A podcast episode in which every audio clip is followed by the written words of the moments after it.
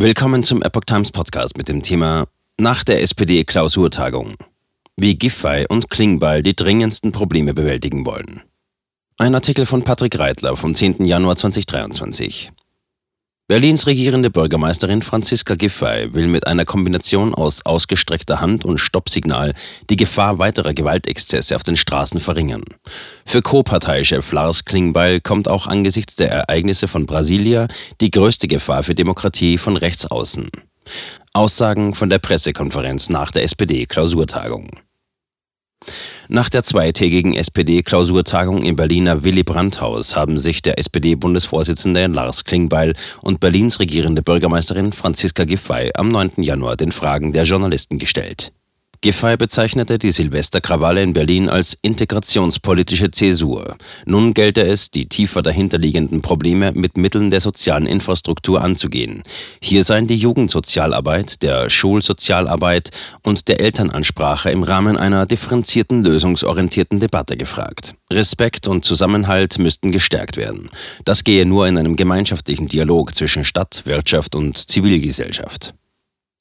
Ausgestreckte Hand und Stoppsignal. Die Dinge seien klar zu benennen, sagte Giffey. Stammtischpolemik, Gruppenbashing oder die Unterscheidung Tatverdächtiger nach Vornamen seien allerdings nicht zielführend. Bei der bisherigen Integrationspolitik der Stadt sei nicht alles schlecht gelaufen, wie die sehr, sehr vielen Menschen mit Migrationshintergrund belegten, die sich bei der Berliner Polizei oder Feuerwehr engagieren.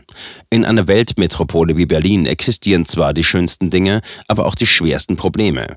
Berlin sei mehr als die Summe seiner Probleme, so Giffey. Die Berliner Polizei habe bislang 22 ermittelte Verfahren aus der Silvesternacht an die Staatsanwaltschaft übergeben. Es sei nicht so, dass es nicht genügend Strafmöglichkeiten gebe, erklärte Giffey. Wichtig sei, dass es zu einer schnellen Bestrafung und einer Beschleunigung der Verfahren kommen könne.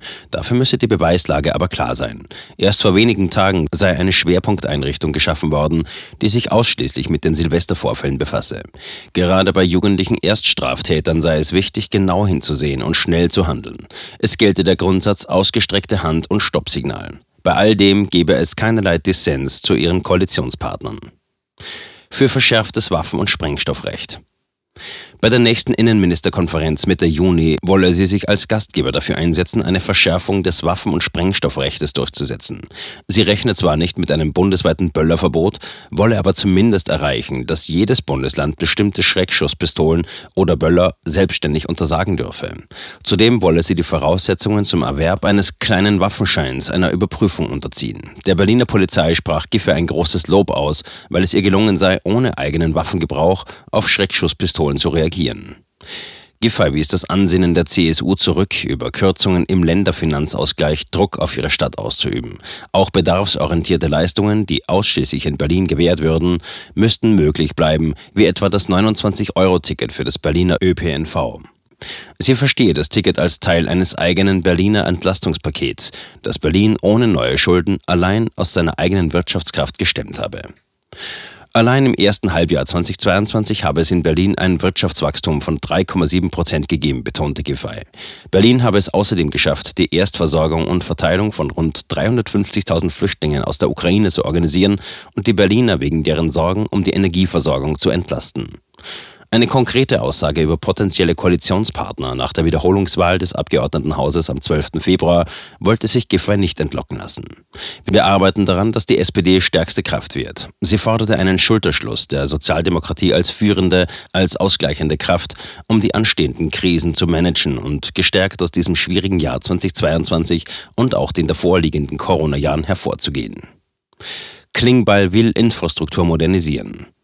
Dass dies gelingen wird, davon ist der Partei-Co-Vorsitzende Lars Klingbeil überzeugt.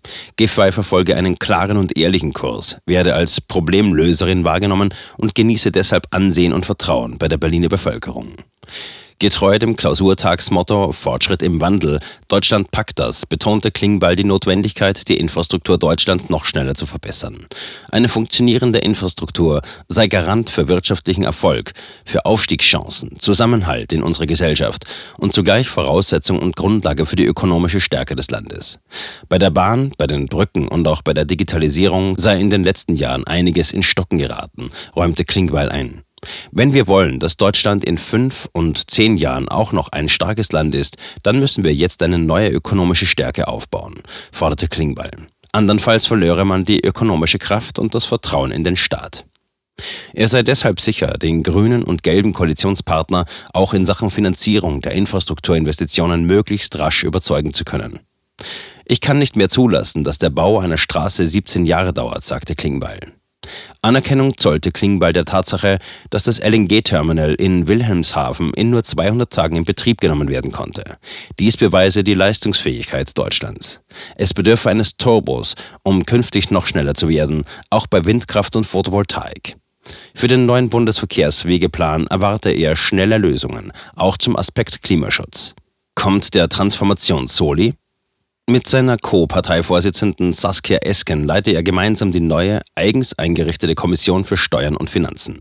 Er geht davon aus, dass konkrete Antworten für staatliche Investitionen unter Berücksichtigung von Verteilungs- und Gerechtigkeitsfragen beim SPD-Bundesparteitag im Dezember 2023 vorgelegt werden könnten, sagte Klingbeil. Die Frage, ob zur Finanzierung der Infrastrukturpläne irgendeine neue Abgabe, eine Vermögensteuer oder ein Transformationssoli kommen könnten, ließ der Parteichef offen. Das seien alles Dinge, die wir uns angucken werden. Der Debatte mit den Koalitionspartnern wolle er nicht vorgreifen. Ebenso wenig äußern wollte sich der SPD-Chef zu Berichten, nach denen Finanzminister Christian Lindner wegen Verdachts auf Vorteilnahme wegen eines Bankgeschäfts seine Immunität verlieren könnte. Das müssen andere bewerten. In der Regierungskoalition gäbe es jedenfalls eine enge und vertrauensvolle Zusammenarbeit. Klingbeil aus für AKWs endgültig. Von einer Verlängerung der Kernkraftwerkslaufzeiten über Mitte April 2023 hinaus wollte Klingbeil nichts wissen. Diese Frage sei entschieden. Da gibt's nichts mehr daran zu rütteln, stellte Klingbeil dar. Man müsse den Blick nach vorne richten und beim Ausbau der Infrastruktur für erneuerbare Energie viel schneller werden. Wir sind gut durch das Jahr 2022 gekommen, sagte Klingbeil und er dankte Bundeswirtschaftsminister Robert Habeck dafür, dass die Gasspeicher gefüllt sind, dass wir gut durch diesen Winter kommen, dass das Krisenmanagement der Bundesregierung in den letzten Jahren in schwierigen Zeiten gut funktioniert hat.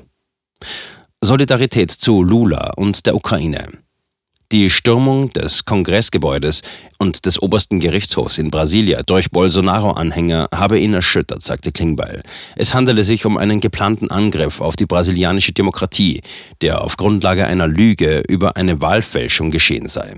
Die SPD stehe eng an der Seite von Präsident Lula und in voller Solidarität zur brasilianischen Schwesterpartei PT.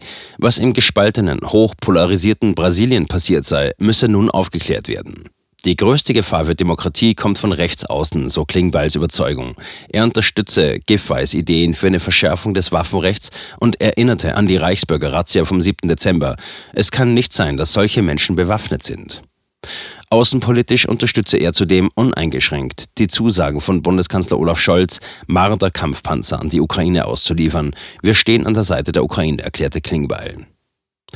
Kritik am lauten Schweigen der Union. Kritik übte Klingbeil an CDU und CSU für deren wirres Berlin-Bashing der vergangenen Tage, für die Stigmatisierung von gesellschaftlichen Gruppen, für deren absurde Anträge über Vornamen und für das laute Schweigen der Union zu den Vorfällen von Borna, Görlitz und Hildburghausen. An diesen drei Orten hätten Rechtsextreme manche Sicherheitskräfte mit Sieg-Heilrufen angegriffen. Dem bayerischen Ministerpräsidenten Markus Söder ging es nicht um die Menschen, ihm geht es um den Wahlkampf, kritisierte Klingbeil.